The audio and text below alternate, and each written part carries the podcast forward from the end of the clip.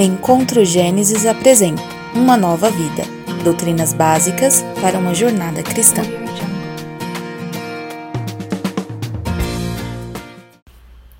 Boa noite, tudo bem com vocês? Eu espero que sim. Nós estamos na nossa série Uma Nova Vida Doutrinas Básicas para uma Jornada Cristã. Semana passada nós falamos sobre a fé e hoje nós vamos estudar sobre a cruz.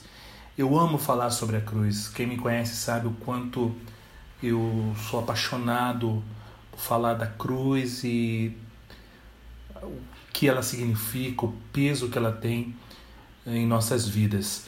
Eu quero te convidar a você abrir a sua Bíblia em Romanos capítulo 5, o verso 8. Romanos capítulo 5, o verso 8.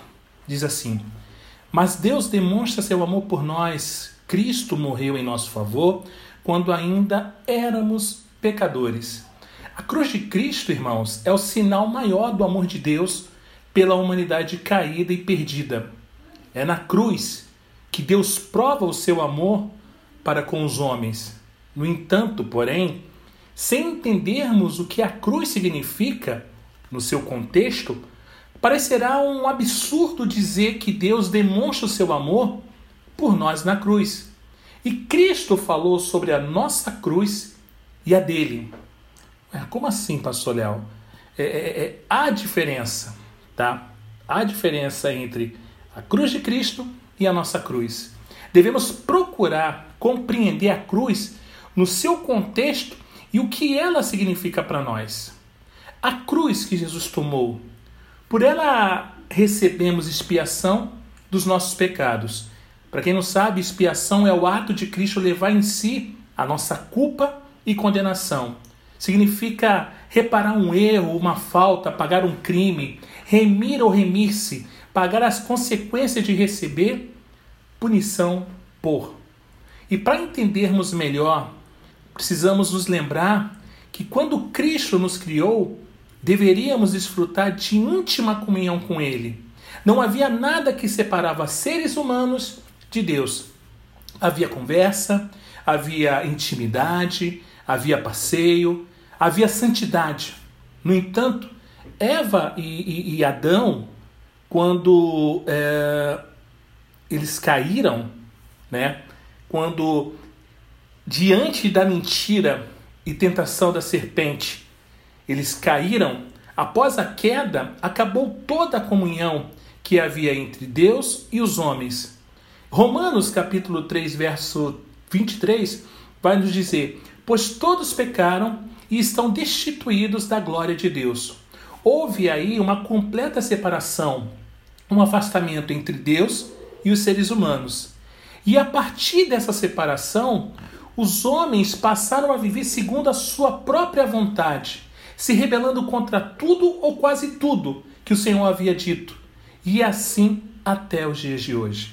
Os seres humanos nascem já em rebelião contra Deus e vivem com o coração inclinado contra Deus, sendo totalmente incapazes de buscar a Deus, visto estarem mortos em suas transgressões e pecados. E a consequência natural dessa vida voltada contra Deus e do quebrar das leis de Deus é a punição, ou seja, a aplicação da justiça divina, né, da justiça divina sobre os infratores de sua lei. O problema é que não há quem não tenha infringido a lei de Deus, que já estudamos nos primeiros episódios dessa série Uma Nova Vida. Assim, todos estamos obrigados a prestar contas diante do juiz de toda a terra e vamos ser julgados por sua justiça sofrendo as consequências e penas divinas eh, devidas, perdão, às nossas transgressões. Se Deus desse curso a isso, desse curso a isso, não deixaria de ser justo, enviando todos os seres humanos para o lugar de condenação e punição eterna. Mas como diz o verso inicial de Romanos 5:8, Deus demonstra seu amor por nós. Cristo morreu em nosso favor quando ainda éramos pecadores. Aleluia. E é aqui que entra a cruz, Cristo e a sua cruz. No início, houve uma promessa de resgate sobre aqueles que estariam, por causa do pecado, debaixo do poder do diabo. Em Gênesis capítulo 3, verso 15 diz: Porém, inimizade entre você e a mulher, entre a sua descendência e o descendente dela. Esse lhe ferirá a cabeça e você lhe ferirá o calcanhar. Aqui, logo no início da criação, é prometida a vinda daquele que esmagaria a cabeça da serpente. O profeta Isaías, séculos antes do nascimento de Cristo, amplia a visão do momento em que o descendente da mulher feriria a cabeça da serpente conforme Isaías capítulo 53, versos 4 a 6. Vamos ler? Isaías capítulo 53, dos versos 4 a 6. Diz assim: Certamente ele tomou sobre si as nossas enfermidades e sobre si levou as nossas doenças. Contudo, nós o consideramos castigado por Deus, pois ele atingido e afligido, mas ele foi transpassado por causa das nossas transgressões foi esmagado por causa de nossas iniquidades. O castigo que nos trouxe paz estava sobre ele, e pelas suas feridas fomos curados. Todos nós, tal qual ovelhas, nos desviamos. Cada um de nós se voltou para o seu próprio caminho, e o Senhor fez cair sobre ele a iniquidade de todos nós. Será que nós conseguimos imaginar a iniquidade de todos caindo sobre uma única pessoa? É provável que não, é bem complicado pensarmos nessa nisso. Você pensar na iniquidade de todo mundo vindo sobre um só homem. Na cruz, Cristo estava reconciliando os seres humanos caídos com Deus. E é óbvio, não todos os seres humanos, mas aqueles que se arrependeram de seus pecados e que tivessem suas vidas transformadas em adoradores de Deus. Na cruz, Cristo estava cancelando toda a dívida que essas pessoas tinham com Deus, toda culpa, toda condenação. Vamos ver os versos de Colossenses capítulo 12, verso 14 e 15. E cancelou a escrita de dívida, que consistia em ordenanças e que nos era contrária. Ele a removeu, pregando-a na cruz e tendo despojado os poderes e as autoridades. Fez deles um espetáculo público, triunfando sobre eles na cruz. Que lindo! Reconciliar com Deus, os dois em um corpo por meio da cruz, pela qual destruiu a inimizade. Na cruz, que Cristo destrói a inimizade que havia entre Deus e os seres humanos. Toda a ira de Deus que deveria cair sobre nossas cabeças a eternidade, Deus derrama sobre seu filho, agonizando sobre aquela cruz que nos pertencia. Pai e Espírito abandonam o filho para derramar sobre ele toda a ira que seria lançada sobre nós na eternidade. Ele toma o nosso lugar sofre por nós, é culpado por nós e assim nos justifica aos olhos de Deus. Com sua obra na cruz, Cristo, irmãos, possibilitou a reconciliação. Graças à cruz, hoje podemos falar com Deus e ter comunhão com Ele. Colossenses capítulo 1, verso 20 diz: E por meio dele reconciliasse consigo todas as coisas, tanto as que estão na terra quanto as que, as que estão nos céus, estabelecendo a paz pelo seu sangue derramado na cruz. 1 aos Coríntios capítulo 1, os versos 17 e 18 diz: Pois Cristo não me enviou para batizar, mas para pregar o evangelho não porém com palavras de sabedoria humana, para que a cruz de Cristo não seja esvaziada, pois a mensagem da cruz é loucura para os que estão perecendo, mas para nós que estamos sendo salvos é o poder de Deus. Aleluia. Sem dúvida, gente bonita e fofa de Deus. Como diz 1 Coríntios 1,17, a mensagem da cruz é loucura para quem está diante de Deus. No entanto, sem ela, estamos todos completamente perdidos. A cruz de Cristo, assim, nos apresenta o que Deus foi capaz de fazer por nós, por amor, para nos resgatar de nossa perdição. No entanto, não há apenas a cruz de Cristo, mas também a nossa cruz. Tome sua cruz. Cada um de nós deve tomar a sua cruz para seguir a Jesus.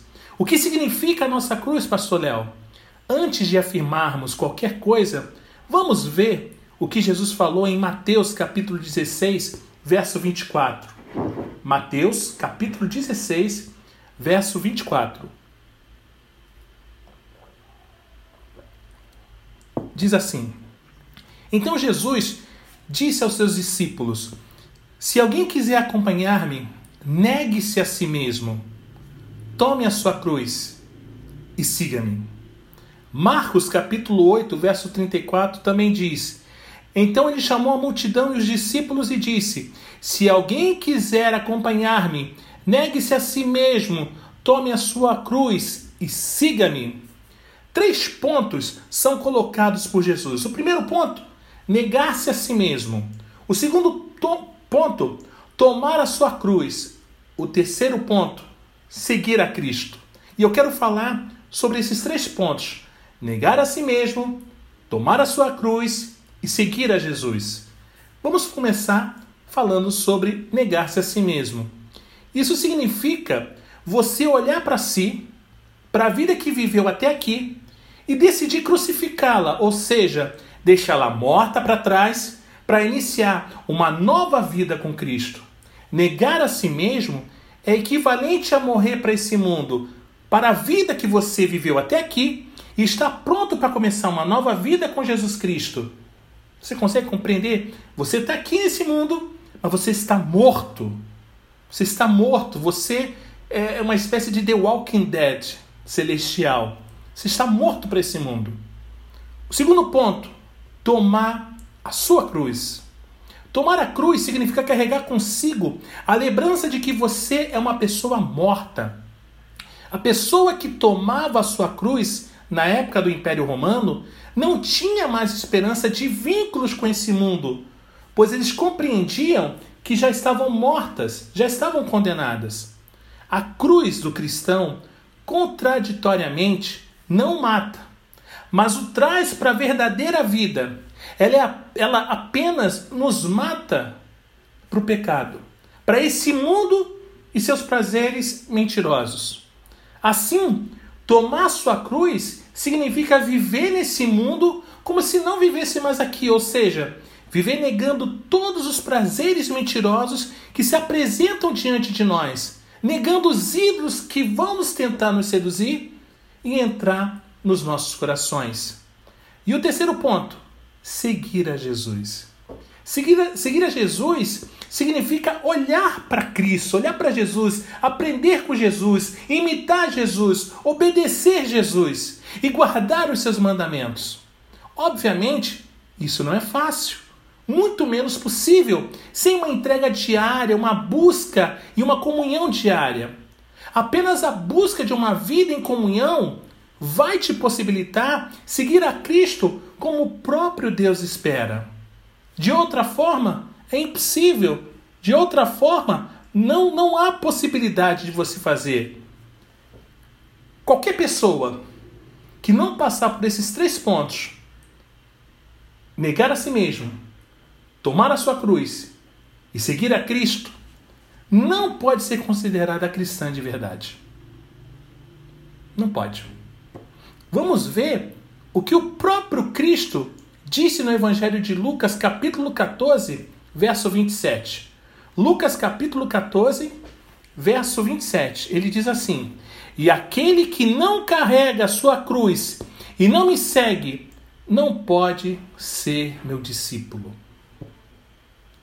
Você é discípulo de Jesus? A única razão da alegria do apóstolo Paulo estava no fato, gente bonita e fofa de Deus, de Cristo ter morrido na cruz em seu lugar, dele estar crucificado com Cristo e ao mesmo tempo carregando a sua própria cruz. Gálatas 6,14 diz: Quanto a mim, que eu jamais me glorie, a não ser na cruz de nosso Senhor Jesus Cristo, por meio da qual o mundo foi crucificado para mim e eu para o mundo. A cruz de Cristo não te torna um Marte. A cruz não tornou Cristo um Marte, mas um resgatador, um salvador. Ele não morreu na cruz como um exemplo, mas como um substituto dos seres humanos arrependidos e convertidos a ele. Sua condenação foi essa, conforme o Evangelho de João, capítulo 19, verso 19. Pilatos mandou preparar uma placa e pregá-la na cruz, com a seguinte inscrição: Jesus Nazareno, Rei dos Judeus. Esse Jesus de Nazaré é o Messias prometido no Antigo Testamento, aquele que viria para na cruz destruir a obra da serpente, destruir o poder do pecado e da morte e reconciliar um povo com Deus, povo que desfrutará de comunhão com a Santíssima Trindade por toda a eternidade. E eu concluo dizendo o seguinte: a cruz é o símbolo mais especial do cristianismo.